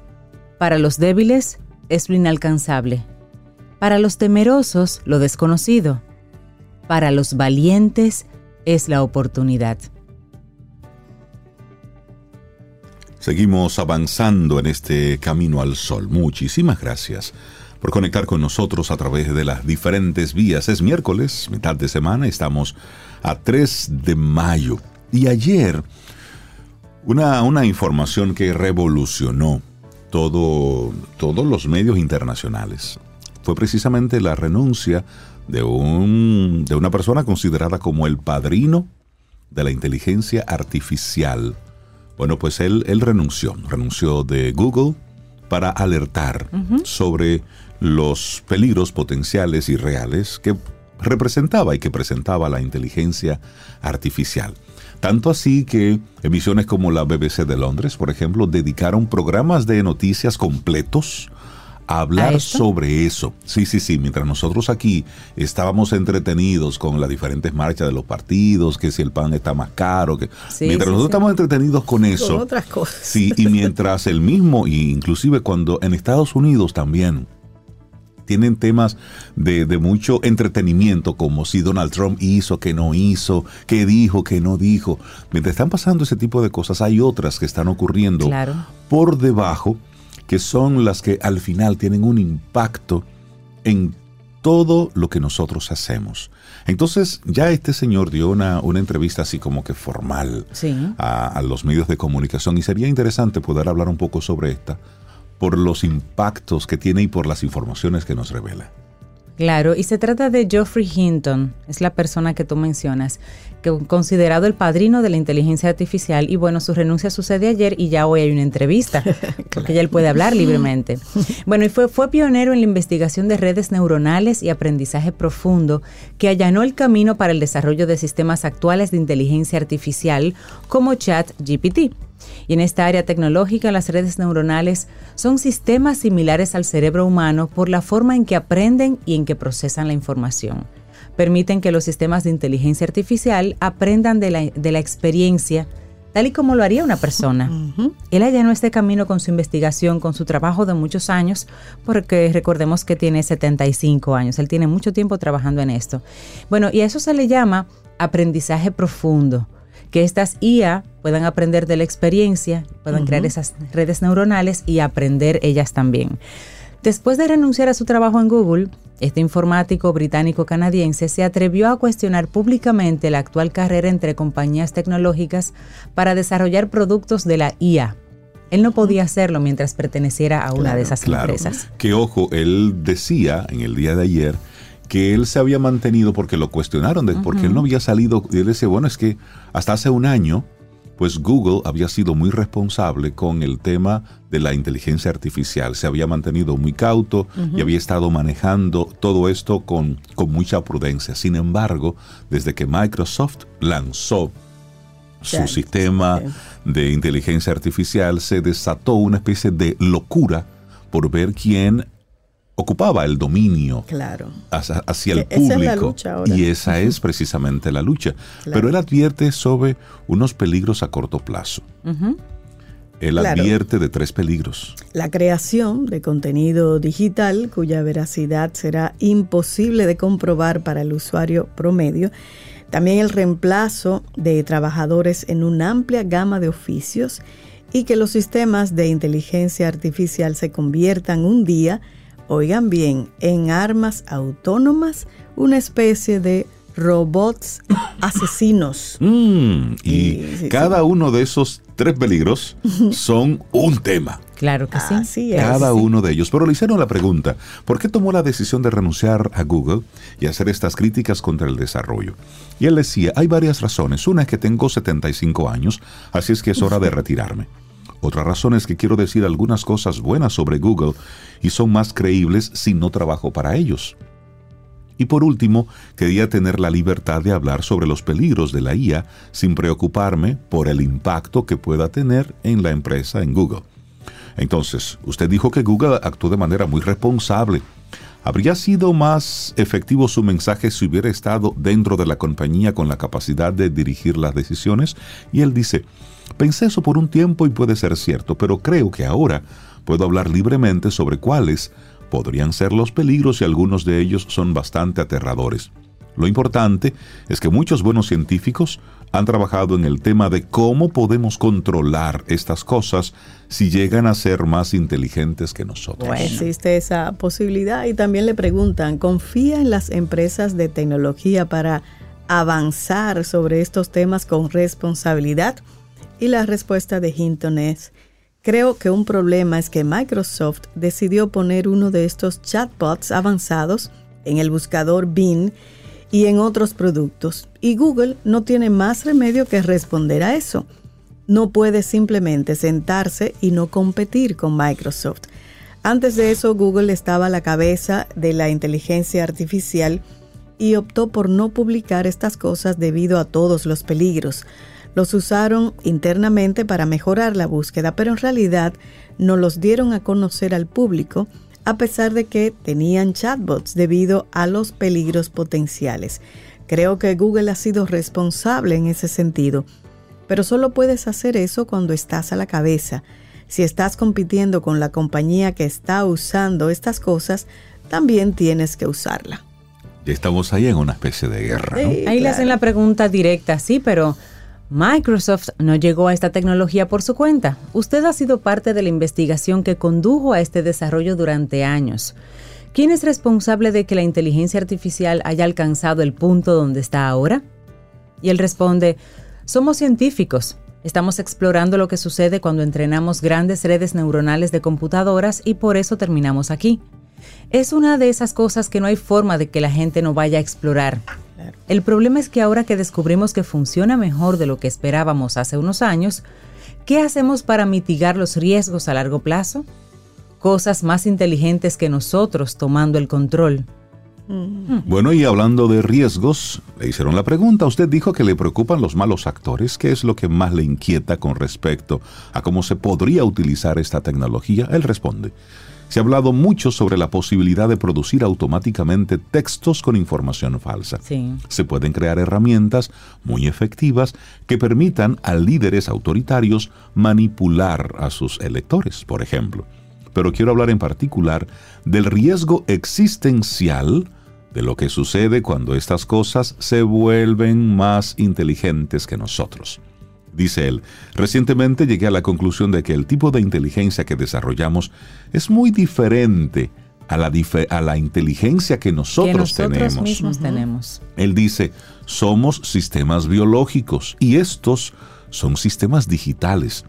La gran diferencia con los sistemas digitales es que tienes muchas copias del mismo conjunto, del mismo modelo del mundo, y todas estas copias pueden aprender por separado, pero comparten su conocimiento al instante. Es como si tuviéramos 10.000 personas y cada vez que una aprende algo, todas las demás lo aprenden automáticamente. Así es como estos sistemas logran saber mucho más que el resto. ¿Quién puede con eso? Mira. Bueno, sigue en la conversación con él. Ha dicho que no sabemos exactamente cómo funciona el cerebro humano. ¿Cómo podemos estar seguros de que lo que acaba de describir eclipsa la inteligencia humana? Y él dice, no lo sabemos. En este momento lo que estamos viendo son cosas como que ChatGPT 4 eclipsa a una persona en la cantidad de conocimiento general. En términos de razonamiento no es tan bueno. Todavía no hace un razonamiento simple, pero dado el ritmo de progreso, presumimos que las cosas mejoren bastante rápido. Así es que tenemos que preocuparnos por eso. En este momento, los sistemas de inteligencia artificial no son más inteligentes que nosotros, pero creo que pronto lo serán. Y seguimos la conversación. Es una transcripción de una entrevista que le hicieron a este señor. Dice, ¿qué pasa con las oportunidades que ofrece esta tecnología? Por ejemplo, para detectar enfermedades mejor de lo que pueden hacer los médicos humanos. Y él responde, esa es una de las razones por la que he estado trabajando en IA tanto tiempo, porque va a ser extremadamente beneficioso para cosas como esa. La capacidad de estos grandes chatbots de saber mucho más que nadie los haría mejores médicos, el mejor médico de familia. Serían como un médico que ha visto a 10 millones de pacientes y probablemente esté viendo a muchos con los mismos problemas por los que tú acudes al médico. Entonces Ahí luego, sí se vería la- el beneficio. Claro, pero entonces luego viene el tema del riesgo y el beneficio. ¿Cuál es el equilibrio?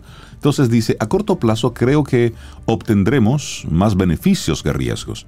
No creo que debamos dejar de desarrollar estas cosas. Ver sus usos puede ser muy beneficioso y esto alentará a las personas a seguir desarrollándola. Pero debemos pensar detenidamente cómo podemos desarrollarla sin que pueda ser controlada. Sí, ahí es que está el dilema. y ese en es el gran momentos. riesgo ahí. Algunos de sus antiguos alumnos y expertos de la industria dicen que los riesgos que está describiendo son hipotéticos. ¿Dónde estamos ahora? ¿Hemos ido ya demasiado lejos con esta tecnología? Y Hinton responde, no lo sabemos. Creo que si dejas de desarrollarla ahora, este riesgo existencial se mitigaría. No creo que las cosas permanezcan como están. Obviamente vamos a desarrollar mucho más porque estos sistemas son muy útiles y luego tenemos que preocuparnos por lo que va a pasar. Hago esta reflexión públicamente para alentar a las personas a pensar muy en serio sobre lo que van a hacer para asegurarse de que si desarrollamos cosas más inteligentes que nosotros, esas cosas no tomen el control.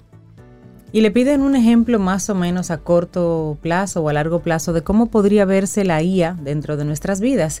Y él dice, me refiero a esto como el peor de los casos, el escenario de la pesadilla. Imagínate, por ejemplo, un mal actor, cualquier persona problemática, un dictador o demás, que pueda darle a los robots la capacidad de crear sus propios subobjetivos, una persona de una economía importante que tenga los robots a su disposición. Y una pregunta como que, o sea, ¿cómo así? ¿Qué significa eso? Un ejemplo. Dice, tengo un objetivo, por ejemplo, llegar al aeropuerto. Luego, debo configurar el subobjetivo de conseguir un taxi. Por lo que mi subobjetivo, subobjetivo es llamar un taxi, a un Uber, por ejemplo. La capacidad de crear subobjetivos hace que los agentes sean mucho más efectivos. Así que le darás a los soldados robots la capacidad de crear subobjetivos, es decir, de, de razonar. Si mi target es una persona que viene en un avión, viene de viaje, el robot podrá calcular que lógicamente va a necesitar un taxi. Y otras cosas más. Y otras cosas más. Y puede calcular por ahí cómo, cómo, cómo crear subobjetivos para llegar a sus, a sus objetivos finales. Mira, eso... Mira, y él- inclusive él, pone, película, y él pero- pone un ejemplo. Dice, él ves esto incluso en bebés con sus madres. La madre le da al bebé la cuchara para que se alimente solo. El bebé deja caer la cuchara al suelo para que la madre la recoja y se la devuelva. El bebé vuelve a dejarla caer al suelo para ver si logra que la madre la recoja de nuevo. ¿Qué está haciendo? Intenta controlar a su madre. Uy, uy, uy. ¿no? Entonces, le hacen una, una última pregunta. Dice, estas son empresas privadas en competencia por trabajar con esta tecnología. ¿Qué pueden hacer entonces las autoridades para cambiar la dirección de los acontecimientos si hay entonces un problema? Y entonces él dice, "Ja, ja, soy experto en ciencia, no soy en- experto en política. Lo que diga sobre esto no proviene de una experticia, pero debe haber algo que pueda hacer. Tiene que ser el gobierno el que desarrolle esta tecnología con mucha reflexión sobre cómo detenerla si se revela. Y es ahí Y aquí el tema es el gran tema. si la desarrolla el gobierno, cuál gobierno y con cuáles intenciones. Exactamente. Dilema Y entonces lo mismo está ocurriendo entonces con el sector comercial, el sector privado, que le está desarrollando con, con fines que todos sabemos al final dónde termina todo esto.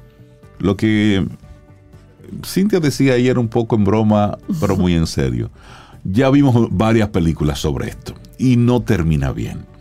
Es decir, esto es para nosotros eh, prestarle muchísima atención porque estamos hablando de un desplazamiento real de trabajos. De hecho, hay empresas de tecnología que están diciendo cómo de aquí a 2, 3, 4, 5 años la inteligencia artificial va a desplazar una serie de trabajos, dentro de ellos muchos programadores, por ejemplo.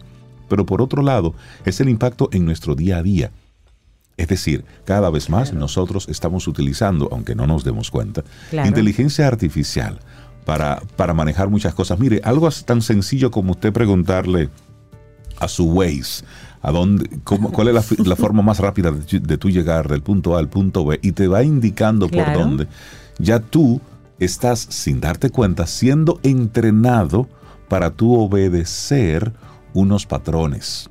Entonces, Y imagínate. la cantidad de información que nosotros damos de manera gratuita, Rey. Por Todas esas, supuesto. Todos esos elementos que salen en, en- en Instagram, por ejemplo, que si tú quieres ver cómo te vas a ver eh, dentro de 50 años. Tú lo estás alimentando. ¿Cómo te queda, cómo te va a quedar cierto color de cabello, cierto color, cierto corte de cabello, cada ropa? Cada vez que tú pones tu cara, porque es para, para Sí. cara, para reconocimiento facial, tú pones tu cara para jugar con eso, mi amor. No es. No si es, tú eso no estás es jugando, inocente. pero detrás de ya eso. pusiste tu cara. Por Claro, supuesto. es así. De hecho, se estaban desarrollando hace, bueno, se dieron a conocer hace unas semanas una especie de capuchas que la gente se la coloca para evitar el reconocimiento facial. Son, son muchas cosas, pero Son muchas cosas. dentro de lo que él decía, de lo que más le preocu- preocupa, esa creación de contenido digital cuya veracidad Sí. sería imposible de comprobar. Miren, eso hoy que estamos Sí. precisamente en el Día de la Libertad de Prensa, es para uno reflexionar. Sí, eso Porque es muy es literalmente tu palabra contra la mía, donde cualquier imagen, cualquier video, cualquier audio puede decir y tiene todos los indicios de que eres tú. Es decir, para incriminar a una persona Sí. en algo que no cometió y está desarrollada esa tecnología. Sí, Entonces- hay una, de hecho hay una señora que en, que en Instagram estaba alertando a otras Mm. madres porque ella recibió una llamada a su celular y escuchaba la voz de su hija detrás llorando y gimiendo y pidiéndole perdón, pero que estaba siendo secuestrada. Todo eso no pasó a mayores porque esta señora estaba en su casa y ella sabía que su hija estaba en su habitación. Y fue y lo constató, pero todo, pero era la voz de su hija pidiéndole ayuda, que, esta- que le hiciera caso a los secuestradores, que le iban a hacer daño. Era la voz de su hija, que ya por inteligencia artificial la habían tomado. Entonces, no es para que seamos, manipulado. no es para que seamos paranoicos, Pero sí ni cautos. mucho menos, pero sí cautos. Sí. Porque cuál es la realidad que estamos todos yendo como borreguitos Así es. directo al matadero y somos nosotros los que Entretenidos con las redes, alimentando silbando todo vamos eso. caminando hacia allá. Y eso es un poco el Contentito. exactamente. Y contentos además. Entonces, mientras nos están entreteniendo Sí, aquí en nuestro sí. país, que se utilizan mucho la mayoría de los medios y las informaciones a las que se le da seguimiento son del mundo del entretenimiento, Sí. inclusive Y cuando... chismes del patio. Y chismes del patio, no estamos observando esa gran ola que se está armando mucho más allá. Y es eso. es. Por eso son las cosas que nosotros aquí en Camino al Sol conversamos. Y Mira, lo hablamos una- con los Camino al Sol oyentes porque son personas que, que están buscando otro contenido y pensando en otra cosa también. Así es. Mira una noticia de último minuto que Ujú. sale en los medios. Yo lo estoy tomando aquí del Jerusalem Post. Dice que Rusia está acusando a, a Ucrania de haber utilizado dos drones a medianoche para atacar el Kremlin con la intención de matar al presidente Vladimir Putin. Sí, es una noticia Es en una desarrollo. noticia en desarrollo. Eso es que Ucrania está acusando, de Rusia acusando a Ucrania supuestamente con estos dos alegados drones atacar el Kremlin para matar a Vladimir Putin. Estas Y otra cosa que No me es una noticia en desarrollo ¿no? también, en Myanmar, Bangkok, el Consejo Militar que está gobernando Myanmar dijo hoy miércoles más temprano en la hora de ellos que va a liberar a 2.100 presos políticos como gesto humanitario. Otras miles de personas siguen encarceladas, en general por cargos asociados a protestas no violentas o por, críticas a este régimen, pero 2.100 personas estarían siendo liberados próximamente como un gesto humanitario. Hacemos una pausa ya llegamos a la parte final de nuestro programa. Te acompaña Reinaldo Infante. Contigo, Cintia Ortiz. Escuchas a Sobeida Ramírez. Camino al Sol.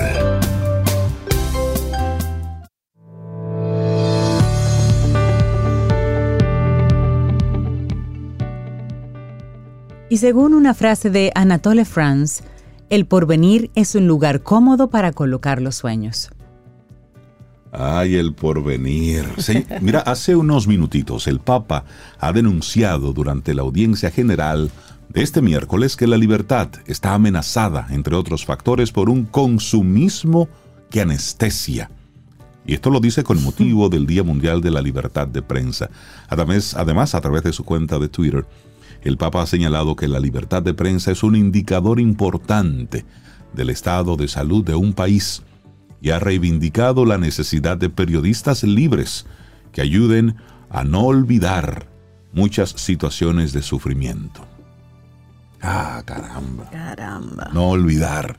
Por cierto, y eso de, Cintia, de- de consumismo que anestesia, eso es, es, eso es real. una realidad. Eso es real. Eso es total, ¿eh? Sí, sí, sí. Porque es que estamos ¿eh? como corderitos mansos Sí. hacia el matadero. Por cierto, ¿a qué hora salen ustedes para la coronación de Carlos III? No, no. Bueno, no, no. ¿Ustedes no Yo- van con la delegación dominicana? ¿No van ustedes? Yo, a mí me invitaron, ¿Ah, ¿ves? sí? pero yo preferí otra cosa ¿Hacer más, otra cosa? Sí, más conectada con la El presidente, naturaleza, el presidente con Abinader. Va para allá. Va sí. para allá. Él le to- o sea, Sí, él- como por- por presidente de un país Él viajará invitado, hoy a Londres, toca, se al va. Reino Unido, Sí. va a participar en los actos de coronación del es el- rey el Carlos sábado, ¿verdad? III El sábado 6. y la reina consorte Camila. El sábado 6. Esta semana, sí, sí. bueno, la semana pasada se disparó la venta del libro de su hijo, de Harry. Claro, porque con- acercándose a esta fecha. No hay que también- enterarse de, de los chismes Sí. reales. Oye, a mí ese libro me persigue por Amazon. es verdad, por- no, por- no, no te dejes, no dejes caer en la tentación. Yo, por audio, audible, por, Por todo todos eso, lados. por todo. Y yo me No- niego a comprar no dejes ese que- libro. no, eso Ni será el quiero sábado. saber de qué trata. Mira, será el No sábado sé, no me 6 la, la coronación. Sí, el 6, ¿verdad? Sí, no, sí, sí. Yo, yo decliné Y- la Y invitación. habrá una, una delegación dominicana. Esperamos que la delegación dominicana sea Y me- medidita. Y una cena después. Sí, por supuesto, será un evento así chévere, pero, Y- y- pero van a llegar a, a- a- a la coronación. no, a la coronación, Ah. me imagino. No sé si por pantalla gigante la verán. No, Quiero decir, le darán la mano al rey. Ah, eso no sé. Llegarán Me imagino que habrá una serie de protocolos porque Sí, por eso, Momentos eso escritos. sí, sí, sí, seguro que sí. De seguro que Todo sí. eso La se cal- mano se la darán. Oye, Pero eso es está planificado hace 50 Oh, años. pero Lo que claro. pasa es que se dio ahora. Sí, que- Ahora lo están la, ejecutando. la reina no cedía. Todo Señores, eso estaba guardado ahí escrito. Llegamos al final de nuestro programa, transmitiendo desde la cabina de Camino al Sol para el mundo mundial. Muchísimas gracias por haber estado aquí con nosotros mañana, jueves. Si el universo sigue conspirando, si usted quiere, si nosotros estamos aquí, tendremos un nuevo Deje de estar poniendo la Sol. carita ahí en, en Instagram y que Eh, aprobando, sí. probando cosas. Y te recordamos nuestra intención para hoy, en tus momentos de decisión. Ahí, es cuando se forma tu destino. Ahí. Así que hoy en el día a día. no hay decisiones ligeras. Cada decisión que tomes te va acercando o te va alejando. Así Así es que piénsatelo bien. Hoy te invitamos a que te lo pienses bien. Ah, yo decido ahora mismo comerme un pedazo de pastel. Ya yo lo decidí, lo ejecuté, no como la hace 50 años, eso fue de una vez. De una vez. Muy rico. Doctora Maritza, muchísimas Muy gracias rico el pan, por este rico el detalle. De verdad que sí. El bizcocho. Muy bueno, y todo. yo decidí que esta canción normalmente uno la pone tempranito porque tú sabes, boca, pero decidí ponerla ahora porque es un poco ritmo salsa. Comienzo y final de, de una verde Ah, mañana. eso es precioso. pero en la voz de Rosario Ah, pues y de Pablo Ay, qué Milanés lindo. en salsa. Oigan bien, y así nos vamos.